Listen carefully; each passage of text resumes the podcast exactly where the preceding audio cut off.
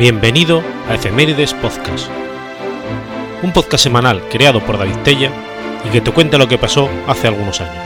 Episodio 230, semana del 11 al 17 de mayo.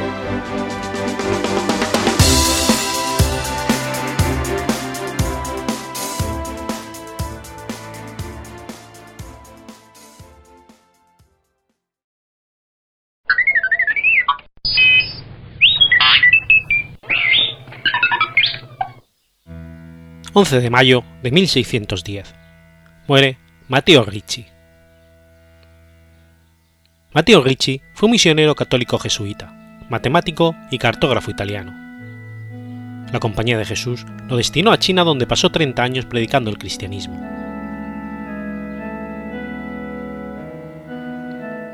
Nacido en Macerata, en los Estados Pontificios, estudió en la escuela jesuita local y en 1568 se desplazó a Roma donde comenzó estudios de Derecho. En 1571 pasó a formar parte de la Compañía de Jesús. Fue alumno también del jesuita Cristóbal Clavío, con quien estudió matemáticas y astronomía. En 1577 continuó sus estudios en la Universidad de Coimbra. Ese año solicitó formar parte de una expedición misionera a Asia y en 1578 se embarcó hacia Lisboa, con destino a Goa, enclave portugués en el este de la India. Nunca volvería a Europa.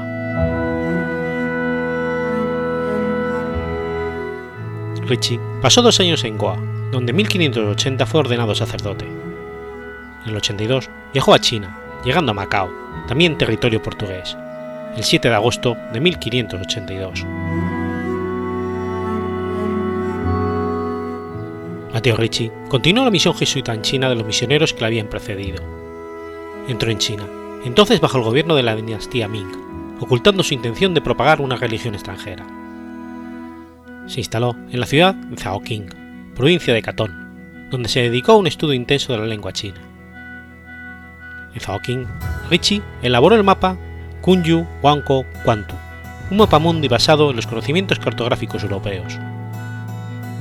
Este mapa fue la primera obra cartográfica en China que incluía territorios de Europa, África y América.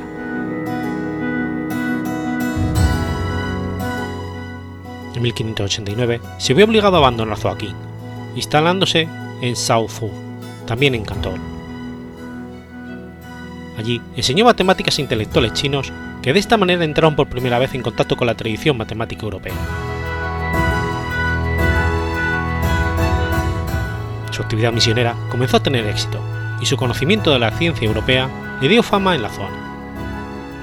Además, Ricci adoptó la forma de vestir china e intentó una adaptación del cristianismo a la realidad china. Esta actitud fue una fuente de conflicto con la Santa Sede, que veía con reticencia cualquier intento de adaptar los ritos y las costumbres chinas en la evangelización de China. Sin embargo, esta reticencia se terminaría 400 años después con el Concilio Vaticano II. Ricci, por lo tanto, fue un adelantado a su tiempo. Ricci fue quien acuñó muchos de los términos cristianos utilizados hoy en día por los cristianos chinos. En 1595, ansioso por llevar el cristianismo a toda China, Ricci se instaló en Anchang, provincia de Yangtze.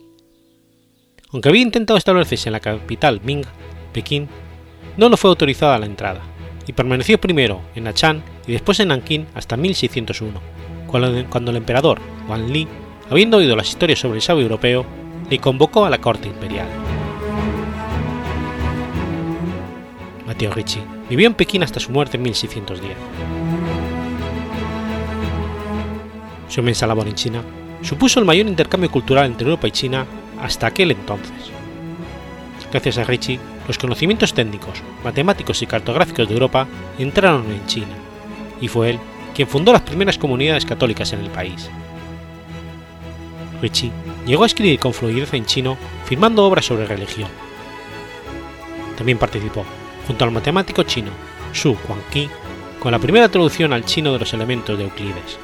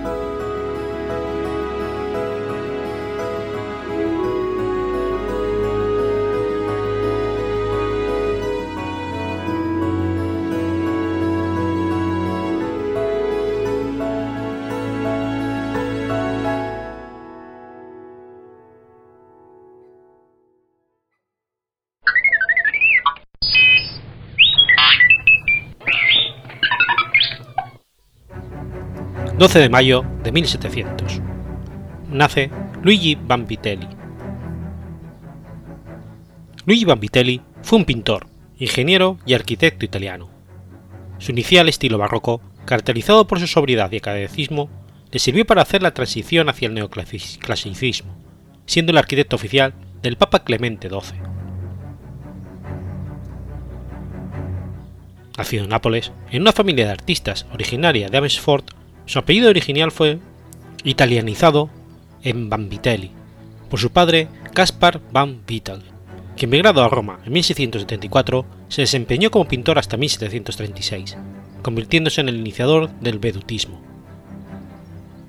Luigi Vanvitelli inició su actividad como pintor, siguiendo el ejemplo de su padre, y más tarde se dedicó a la arquitectura para convertirse en uno de los más importantes arquitectos italianos de la época entre el barroco y el neoclasicismo.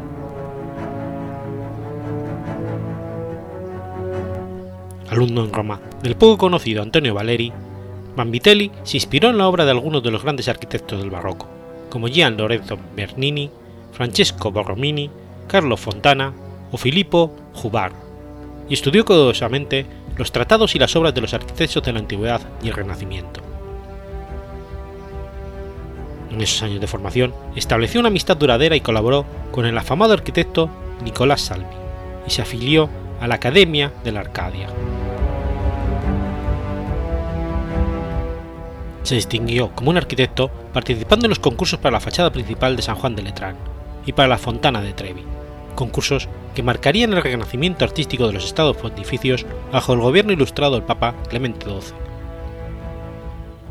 Los proyectos bombitelianos, que seguían las nuevas tendencias neoclásicas, fueron muy apreciados en los ambientes más educados, pero jurado tuvo a bien premiar proyectos que apoyaron el estilo barroco aún plenamente vigente en Roma. Después de participar en los concursos romanos, el nombre de Vanvitelli era ya conocido y apreciado, y esto le valió al arquitecto su primer encargo importante, obteniendo directamente el Papa Clemente XII, rediseñar el puerto de Áncora para que fuese adecuado para actuar como puerto de Roma hacia Oriente. Como parte de los proyectos de Ancona, se recuerda especialmente el Lazareto, construido sobre una gran isla artificial en forma de pentágono realizada en el puerto por el mismo Bombitelli, que como buen holandés sabía bien cómo arrebatar tierras al mar. Además del lazareto, en Ancona, también diseñó el Muelle Nuevo, un monumental entrada y la iglesia de Jesús, con su fachada cóncava y elevada sobre el mar. Resume la curvatura de todo el puerto. En estas obras, Vanvitelli rediseñó y reinterpretó personalmente la forma del puerto y de la ciudad. Así, dio un anticipo de su gran habilidad como paisajista, la misma que desarrollará más adelante el famoso Regia di Caserta. En los años 30 y 40 del 700, el artista trabajó en toda la región que hoy son las Marcas. Diseñó el característico capital de la Basílica de Santa Casa de Loreto, la fachada y el interior de la iglesia de Nuestra Señora de la Misericordia de Macerata, la iglesia de la Magdalena de Pesaro. Por otra parte, durante la permanencia en Ancona, para las obras portuarias, fue abordado por la comuna de Ascoli Piceno para elaborar un dictamen sobre el proyecto de la nueva sala del teatro para llevar a cabo en el Palazzo Rigo. Juzgando la estructura de madera de carácter vivenesco concebida por el tallador ascolano Giuseppe Gualteri, bien adaptada al gran vano destinado al propósito del palacio, Capitelli culpó la moda bastante generalizada de imitar las bizarras salas de espectáculos de vivero.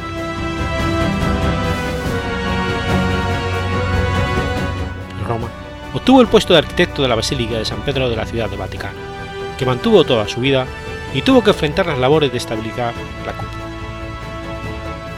También pintó los frescos de la capela de la reliquia de la Basílica de Santa Cecilia en Trastevere. Realizó algunas intervenciones de ordenación a la vista del jubileo de 1750 en la iglesia de Santa María de los Ángeles de los Mártires, obtenida de Michelangelo Buonarroti en las termas de Diocleciano. En 1911 se demolió la fachada construida antes de las intervenciones Vanvitelli, pero el interior es todavía el diseñado por él. 1750, el rey de Nápoles, Carlos de Borbón, encomendó a Vanvitelli el proyecto del nuevo Palacio Real que había pasado por la ciudad de Caserta, fácilmente accesible desde la capital de Nápoles, pero distante de ella, como lo estaba Versalles de París. El palacio, que se iba a construir cerca de una nueva ciudad, era abastecido de agua por el monumental acueducto carolino, diseñado por Vanvitelli siguiendo el modelo de las obras hidráulicas del antiguo Roma. Palacio Real de Caserta, definida como la última gran creación del barroco italiano, es sin duda su obra más importante. Cuidadísimo en los detalles y articulado sobre cuatro patios monumentales, el edificio está enfrentado a un parque escenográfico, que aprovecha la pendiente natural del terreno para articularse en una gigantesca cascada artificial, marcada por una serie de fuentes con estatuas de mármol. Las partes más pintorescas están a lo largo del atrio y de la escalera de honor y la capilla. Es el Teatro de la Corte, cuya sala en herradura, bastante redondeada, se vuelve solemne por el orden gigante de columnas, que disimula la épica grácil estructura de madera de los palcos. Desprovisto de las cuatro torres en las esquinas y de la cúpula central, que debería haber dinamizado la mole, el palacio es una especie de síntesis originalísima entre el Palacio de Versalles y del Escorial. Después de su muerte, los trabajos del palacio fueron continuados por su hijo Carlos,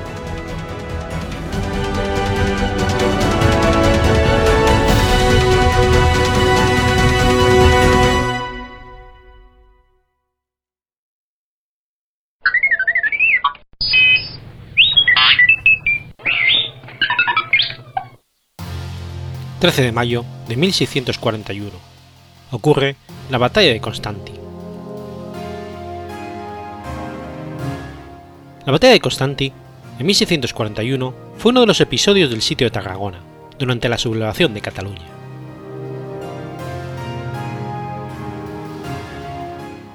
En primavera de 1640, Francesc de Tamarit fue encarcelado acusado de no facilitar alojamientos a las levas acuarteladas en Cataluña el 22 de mayo, los campesinos, sublevados, entraron en Barcelona y le pusieron en libertad. El 7 de junio del mismo año, en el Corpus de Sangre, grupos de segadores entraron de nuevo en la ciudad y asesinaron al virrey de Cataluña, Dalmau III de Queralt. En septiembre, el ejército de Felipe IV de España, comandado por Pedro Fajardo y Pimentel, marqués de los Vélez, ocupó Tortosa, y en diciembre, después de la batalla de Cambrils, la ciudad de Tarragona, avanzando en dirección a Barcelona. El 12 de enero, las tropas de Josep Margarit sorprendieron a la guarnición de Constantí y liberaron a los prisioneros catalanes encerrados en el castillo. El 17 de enero de 1641, después de la derrota en la batalla de Martorell y ante la alarmante penetración del ejército castellano, Pau Clarís, al frente de la Generalitat de Cataluña, proclamó, la República Catalana, con la adhesión de la burguesía urbana descontenta por la presión fiscal, acordando una alianza político-militar con Francia. Para obtener la ayuda, se, componía, se ponía Cataluña bajo la obediencia de Luis XIII de Francia. Pocos días después, con la ayuda del ejército francés, la Generalidad obtuvo una importante victoria militar en la batalla de Montjuic, y las tropas castellanas se retiraban a Tarragona. Poco después, moría Paul Clarís, y la difícil situación local e internacional llevó a la Generalidad a proclamar conde de Barcelona y soberano de Cataluña al rey Luis XIII, y el inicio de una ofensiva para recuperar todo el territorio catalán. El 4 de mayo de 1641, el ejército francés de Ric d'Escombleu de Sarduis se presentó ante Tarragona e inició el bloqueo de la ciudad con las tropas de tierra de Philippe Lamont de Hautecourt. Durante los meses de mayo y junio se luchó en los alrededores de Tarragona. El fuerte de Salou cayó ante los franceses el día 9 de mayo. A las 10 de la mañana del día 13 se inicia el ataque francés a la villa de Constantí, iniciado con tres horas de fuego de artillería que hizo rendir la guarnición, que se refugió en Tarragona. Constantí se convertiría en la base de operaciones del sitio de Tarragona Josep Margarit y Bouré, con sus tropas catalanas, venció la batalla del Catillar el 10 de junio contra las fuerzas salidas de Tarragona con el fin de recoger forraje. Los días 4 y 5 de julio, el grupo francés que bloqueaba Tarragona sostuvo un combate naval con el de García de Toledo, marqués de Fernandina. El 20 de agosto, cuando la plaza estaba a punto de rendirse, llegó a las aguas tarraconenses el grupo filipista del duque de Maqueda, superior al francés, que optó por retirarse a Barcelona. Este hecho permitió aprovisionar la ciudad y provocó la retirada del mariscal Lamont a Valls.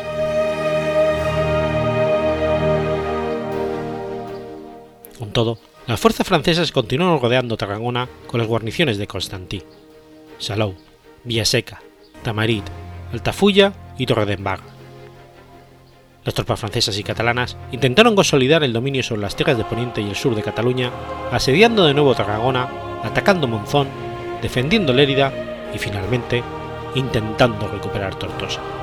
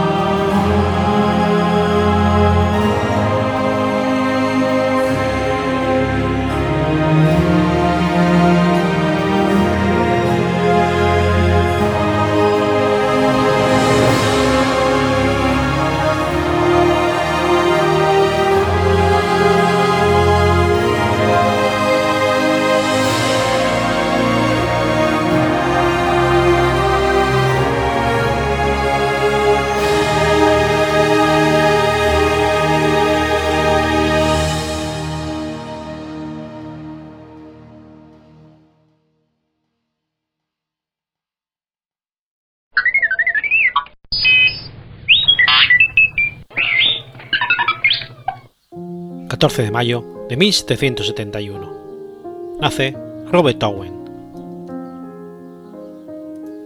Robert Owen fue un empresario y un socialista utópico británico, que llevó a la práctica sus ideas reformistas primero en su fábrica del New Lanark y luego en las colonias de New Harmony, que fundó en 1825 en Estados Unidos, y en Harmony Hall, fundada en 1839 en Gran Bretaña. A su vuelta de América en 1828, se convirtió en el gran impulsor y líder del movimiento obrero británico.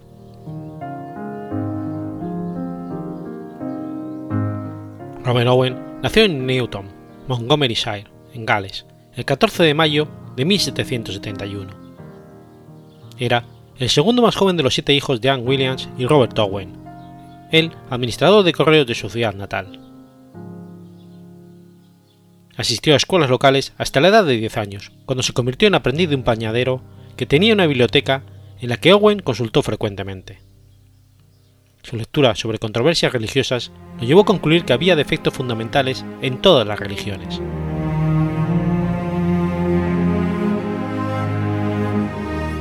A los 19 años estaba dirigiendo una fábrica de tejidos en Manchester.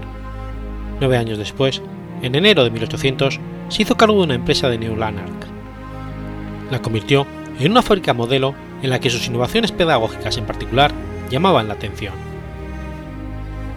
También hizo campaña con las autoridades locales para mejorar las condiciones de trabajo, reducir las jornadas de trabajo y regular el trabajo infantil. A partir de su experiencia en este lugar, escribió algunas de sus obras más importantes. En 1825 compró la comunidad de Harmony en Indiana de la Harmony Society y la estableció como un proyecto de sociedad utópica bajo el nombre de New Harmony. El experimento fracasó y tuvo que vender el terreno en 1828, perdiendo con ello una buena parte de su fortuna. Tras su vuelta a Estados Unidos, se convirtió en la figura central del movimiento obrero británico y en su guía alcanzó también su influencia a determinados medios burgueses radicales. Muchos obreros pusieron entonces en marcha experiencias cooperativas, mientras que algunos teóricos difundieron sus postulados. Robert Owen defendía la posibilidad de desarrollar un sistema económico alternativo basado en la cooperativa. Su planteamiento era utópico, pero no irreal, porque pretendía sustituir el sistema capitalista por otro más justo que evitaba los problemas británicos. Desde su perspectiva, los obreros debían unirse para crear una nueva realidad europea basada en cooperativas que fuesen más rentables que las industrias. En 1829 crea la Asociación Británica para la Promoción de la Ciencia Cooperativa y en 1832 ya se contabilizaban unas 500 sociedades cooperativas de distribución y de producción estas últimas vinculadas estrechamente a las organizaciones obreras. Para impulsar el movimiento cooperativo, Owen pone en marcha la Bolsa Nacional del Cambio Equitativo del Trabajo, con sede en Londres, en la que las cooperativas podrían vender sus productos recibiendo a cambio unos billetes de trabajo que, que sustituirían el dinero. Aunque ese sistema acabó fracasando y tuvo que aportar dinero de su propio bolsillo. en 1833, puso en marcha una nueva iniciativa que, se concretó al año siguiente con la fundación de la Gran Unión Consolidada de los Oficios. Pero a pesar del éxito inicial, a los pocos meses tuvo que disolverse a causa de la presión de los patronos, de las medidas represivas adoptadas por el gobierno liberal, de las disensiones internas y de la falta de fondos para mantener las huelgas.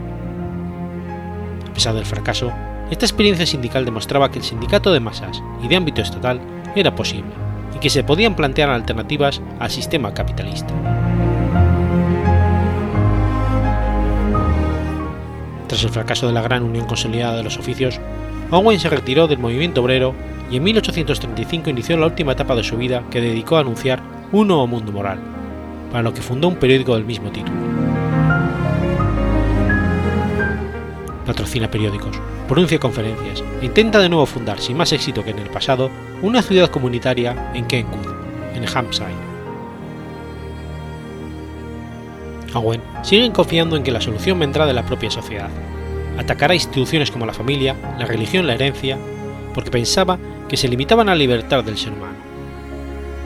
En 1854, sin embargo, Owen se convertiría al espiritualismo después de una serie de sesiones con la medium Marianne Hayden. desde el punto de vista de Owen, y en oposición a los filósofos del individualismo, el hombre es un producto social, manufacturado. El hombre sería un libro en blanco que la sociedad, mediante sus agentes socializadores, procede a escribir. El carácter del individuo pasa a ser creación del medio social y el azar de las circunstancias, y no consecuencia de una naturaleza metafísica predestinada. Cree en la omnipotencia de la razón por lo que su ideología asienta sus bases en la educación. Se puede considerar a Owen uno de los padres del pensamiento pedagógico. Parte de la idea de la condición de vida determina la suerte del individuo, y para mejorarla se debe reconstruir el ambiente en que vive el ser humano. Para Owen, el hombre depende de su entorno natural y social. El hombre es bueno y por naturaleza, pero las circunstancias no lo dejan ser. Quiere mejorar el entorno del hombre para que éste sea bueno, para que emerja su bondad. El hombre bueno trabajará mejor voluntariamente.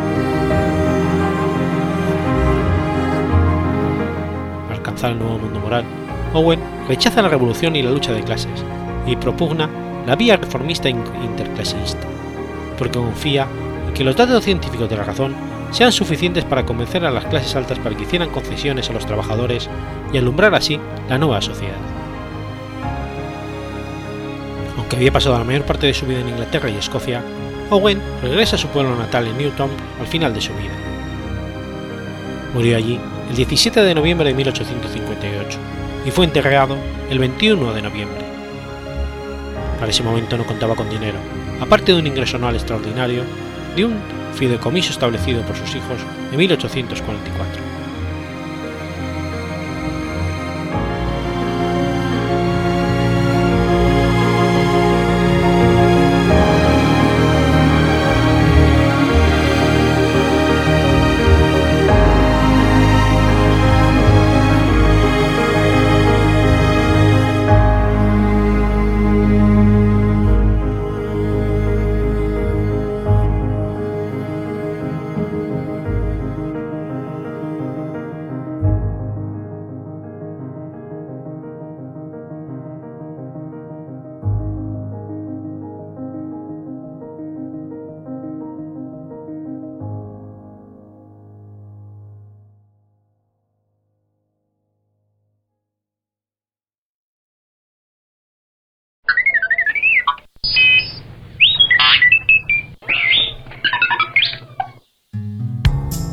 15 de mayo de 1859. Nace Pierre Curie. Pierre Curie fue un físico francés, pionero en el estudio de la radioactividad y descubridor de la piezoelectricidad, que fue galardonado con el Premio Nobel de Física en 1903 junto con Marie Curie y Anthony Henry Becquerel.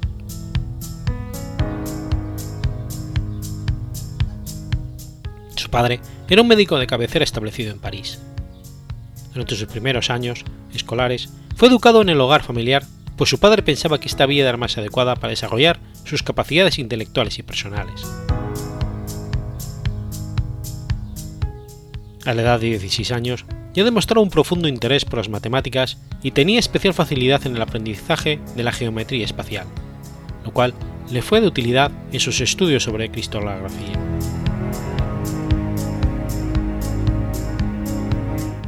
En 1878, con 18 años y tras matricularse con 16 años en la Facultad de Ciencias de la Sorbona, obtuvo su licencia en Ciencias, el equivalente a un máster en la actualidad, sin poder comenzar sus estudios de doctorado por escasez de recursos económicos, y pasando a trabajar en un insuficientemente remunerado puesto como asistente de laboratorio en la Sorbona.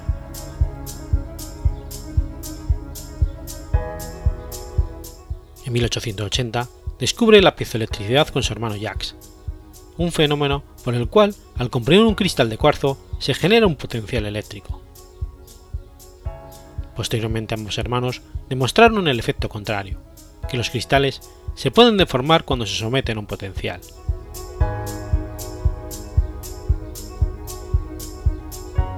Enunció en 1894 el principio universal de simetría. Las simetrías presentes en las causas de un fenómeno físico también se encuentran en sus consecuencias. Durante su doctorado y los años siguientes se dedicó a investigar alrededor del magnetismo desarrolló una balanza de torsión muy sensible para estudiar fenómenos magnéticos y estudió el ferromagnetismo, el paramagnetismo y el diamagnetismo. Como resultado de estos estudios, se destaca el descubrimiento del efecto de la temperatura sobre el paramagnetismo, conocido actualmente como la ley de Curie. También descubrió que las sustancias ferromagnéticas presentan una temperatura por encima de la cual pierden su carácter ferromagnético esta temperatura se conoce como temperatura o punto de Curie.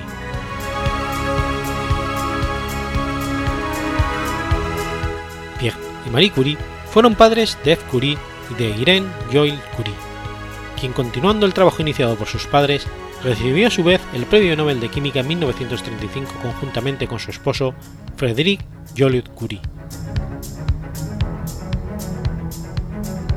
En 1903, Pierre Curie recibió el Premio Nobel de Física conjuntamente con Marie Curie y Henri Becquerel, en reconocimiento a los extraordinarios servicios prestados conjuntamente en sus investigaciones sobre la radiación descubierta por este último. Ambos fueron galardonados también con la medalla Davy de la Royal Society de Londres en 1903. En 1910, el Congreso de Radiología aprobó poner el nombre de Curio a la unidad de, de actividad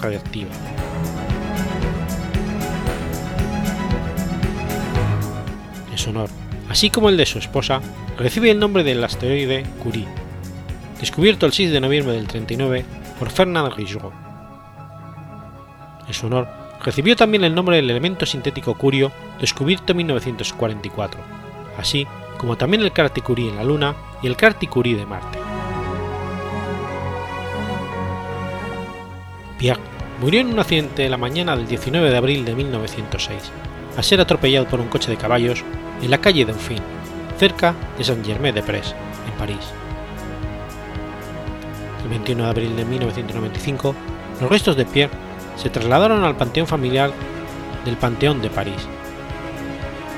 Marie Curie murió de leucemia en el año 1934, debido a sus trabajos con sustancias radiactivas.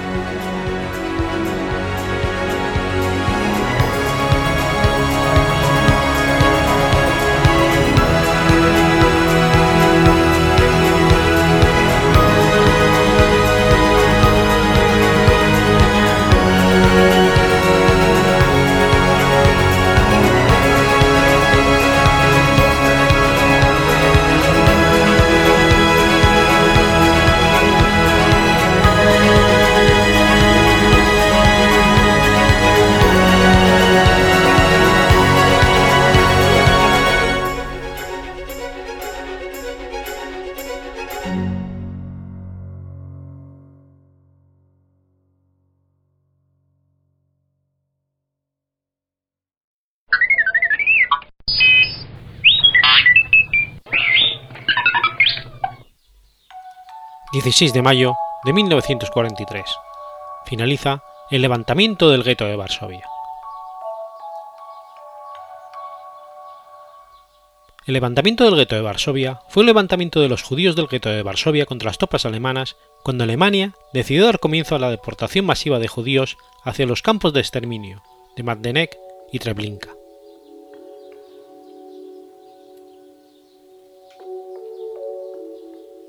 Una vez que Alemania invadió Polonia, la población judía en todo el país empezó a sufrir ataques diariamente. En 1940, la población judía polaca, unos 3 millones, comenzaron a ser reubicados en pequeños sectores de las ciudades polacas, denominados guetos. En el gueto de Varsovia, el más grande de todos, habitaban hacinados unos 380.000 judíos, lo que significaba el 30% de la población de la ciudad, en un territorio que ocupaba el 2,4% de su superficie. Antes incluso de que los nazis empezaran a transportar a miles de judíos al campo de concentración de Treblinka, los judíos ya habían comenzado a morir en masa debido a las epidemias y al hambre. Al iniciarse esta deportación, los líderes de la resistencia judía ordenaron no luchar, ya que creían que los judíos eran enviados a un campo de trabajo, en lugar de un campo de exterminio. A finales de año, la ausencia de noticias de los deportados y los rumores de que se filtraban entre los soldados alemanes convencieron a los judíos restantes de la cruda realidad, y cuando escucharon que se avecinaban nuevas deportaciones, decidieron luchar. Sin embargo, de los casi 60.000 judíos que quedaban en el gueto, menos de 1.000 tenían experiencia de combate, y la inmensa mayoría de la población no participó en la resistencia armada. 9 de enero de 1943, el jefe de las SS, Heinrich Himmler, ordena la renovación de las deportaciones del gueto. Los judíos se enteran de esta forma y empiezan a tomar medidas al respecto.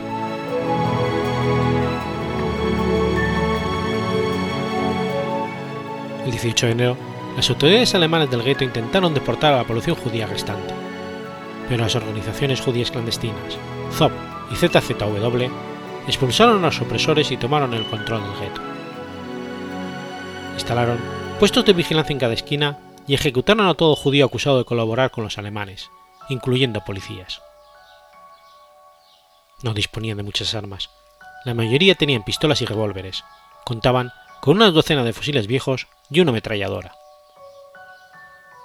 Lo que sí que disponían era de muchos explosivos artesanales, cócteles molotov entre ellos, como granadas proporcionadas por Armia Krakowa, el ejército territorial polaco.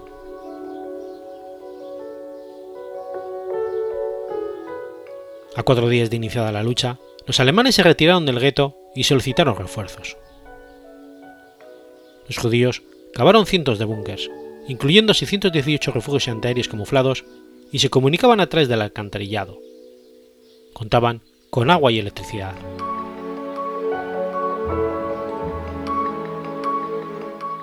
los alemanes reunieron 2.054 soldados y 36 oficiales alrededor, incluyendo 821 granaderos de las Waffen-SS. Ordenaron a 366 colaboracionistas de la Policía Azul polaca que rodearon el gueto. Juntaron tanques, vehículos blindados, armas químicas, lanzallamas y artillería para el asalto.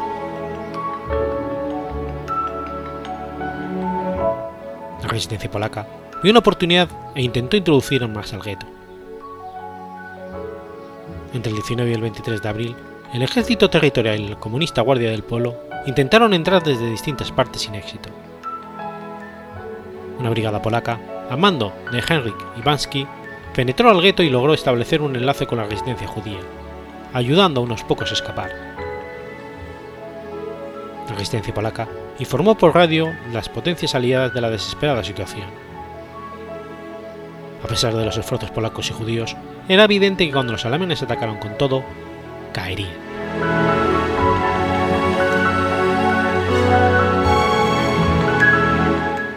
En la noche del Pesaj, el 19 de abril de 1943, insurgentes judíos lanzaron bombas Molotov y granadas de mano cuando los alemanes empezaban a avanzar. Dos tanques franceses fueron destruidos por los hombres del ZOV y del ZZW. Los soldados de las SS empezaron a quemar la casa una a una y demoler sótanos y alcantarillas, asesinando a todo judío que capturaban. Cuatro días después, la lucha organizada acabó. Los judíos se escondieron en los refugios construidos, aunque centenares fueron capturados. Muchos se suicidaron. Algunas mujeres detonaron granadas escondidas bajo su ropa cuando eran detenidas. Sabiendo que el final se acercaba, la población se aglomeró en las puertas del gueto, por curiosidad, porque el antisemitismo y el miedo a los nazis habían ahogado cualquier simpatía hacia la causa judía. El gueto continuaba siendo arrasado a diario. El general Jürgen Stroop relata en su diario, en su diario cómo familias enteras se arrojan por las ventanas de los edificios incendiados. El 6 de mayo registró la captura de 1.500 judíos y el asesinato de 365 combatientes, a los que calificó como bandidos.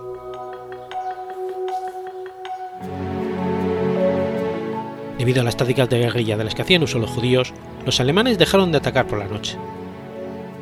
Los insurgentes judíos y polacos aprovecharon para intentar romper el cerco, pero fracasaron. Los edificios eran ruinas humeantes. En sus sótanos escondían supervivientes que compartían refugio con los cadáveres, devorados por las ratas. Para el 8 de mayo se totalizaban 20 días de combates continuos. Ese día, los alemanes tomaron el cuartel general del Zof y ejecutaron a todos. Mordechai Anielewicz y su novia se suicidaron antes de la llegada de los alemanes, como hizo la mayoría de los líderes. Marek Edelman logró escapar gracias a un camión de Armia Cracova que esperaba camuflado en una alcantarilla a las afueras del gueto. Los alemanes incendiaron el gueto. Los supervivientes se escondieron en las alcantarillas, padecieron hambre y sed atroces. A no poder suicidarse por falta de municiones, pidieron a sus compañeros que lo mataran.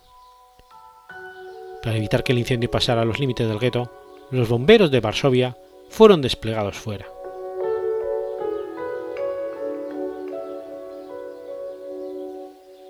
El 16 de mayo, Strop declaró que la batalla había concluido y la sinagoga de la calle Tolomaka fue demolida como símbolo del fin de la existencia judía en Varsovia. Los colaboracionistas polacos iniciaron la caza del judío, una persecución de los supervivientes. Sin embargo, muchos lograron escapar. Vivieron escondidos hasta el alzamiento de 1944, en que las fuerzas alemanas también triunfaron. Unos 7.000 judíos murieron en el ataque alemán. Otros 6.000 se quemaron o asfixiaron en los búnkeres que habían construido. El resto, unos 40.000, fueron enviados a Treblinka y otros campos de exterminio. La mayoría de los edificios del gueto fueron barridos a ras del suelo. En el sitio se estableció el campo de concentración de Varsovia, que se utilizó para encerrar polacos y funcionó como campo de fusilamiento. La fecha de fundación es controvertida, ya que gracias a una carta de Henry Hilmer se conoce que un campo de este tipo funcionaba en el gueto o a sus alrededores antes del levantamiento.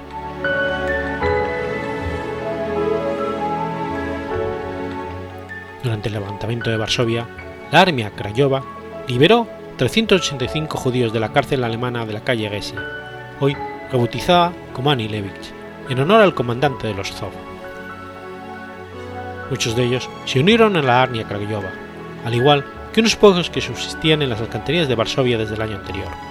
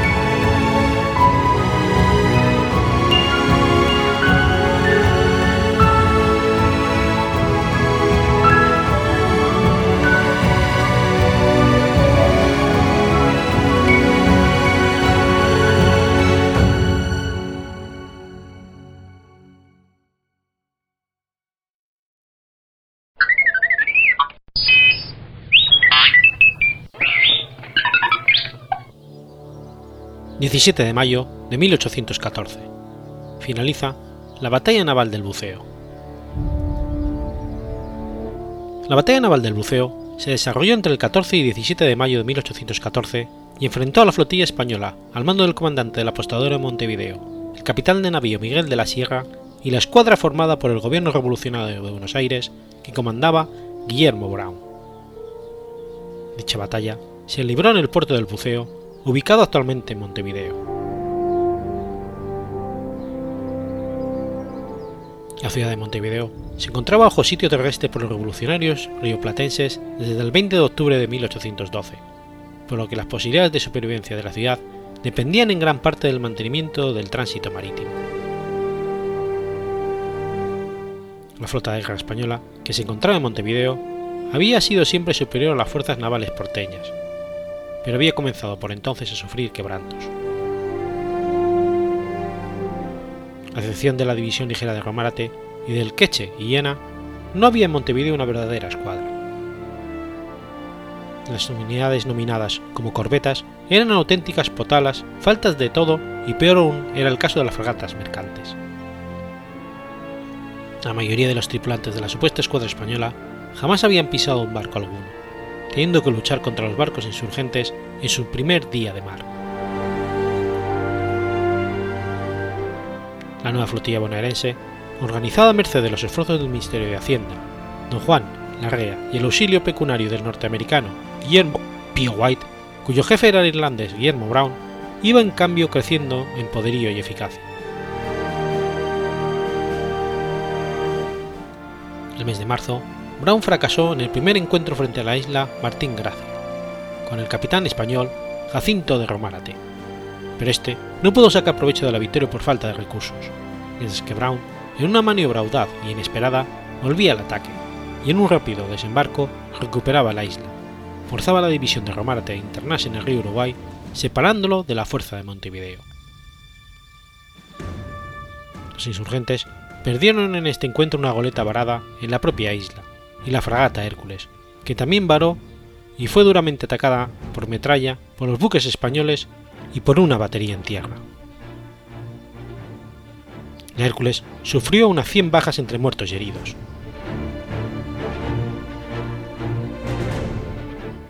Unas gestiones de Fernando Ortogués hicieron que las naves regentistas zarparan desde Montevideo rumbo a Soriano, por lo cual dejaba a Montevideo desprotegida ante cualquier ataque naval, lo que aprovechó Guillermo Brown para bloquear el puerto de Montevideo el 20 de abril, dejando la plaza desabastecida tanto por tierra como por mar.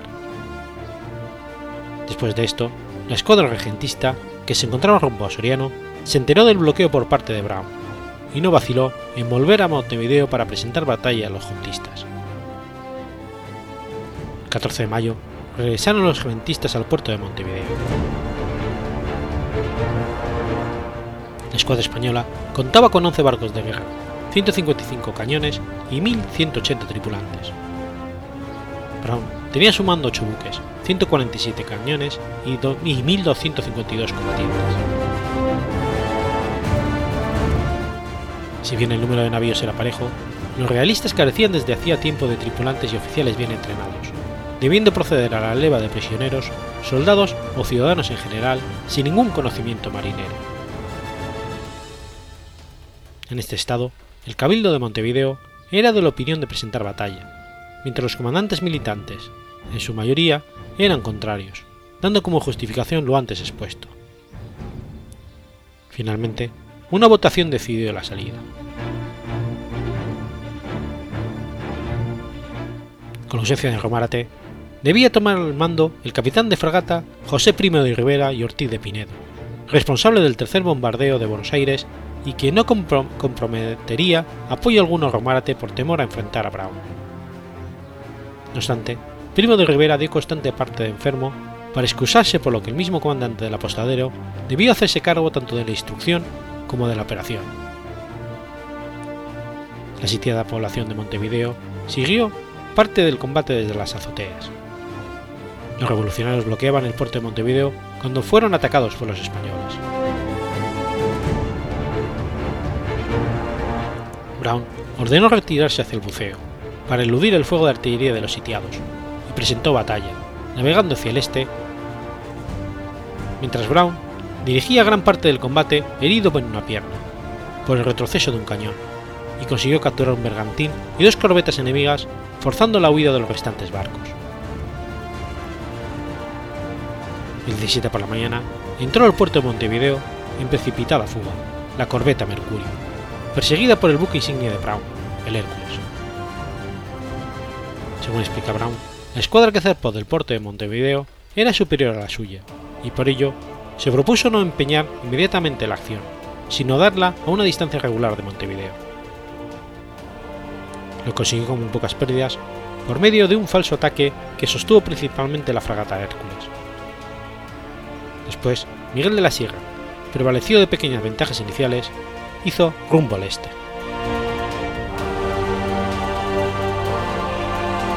En efecto, Sierra abandonó el orden de batalla. En declaraciones posteriores, durante el juicio militar seguido en España a los marinos, la defensa del capitán de navío José de Posadas, segundo de Sierra, en los hechos del buceo, indica que el abandonado de Llena por no haber entendido la señal de insignia para que el resto de la escuadra siguiera su escala al sur del banco inglés, rompiendo contacto con el enemigo. Efectivamente, los realistas carecían, entre otras muchas cosas, de un sistema de señales de marina y de marinería experimentada, con el resultado de una eficaz dirección táctica, porque la orden de retirada de Sierra no fue comprendida por su flota. El tribunal rehabilitó a Miguel de la Sierra. La batalla culminó con 500 realistas capturados, más los muertos en batalla y dos barcos quemados por los tres capturados. La victoria de Buceo dejó a la ciudad asediada de Montevideo totalmente aislada y sin posibilidad de abastecerse. La rendición era inevitable.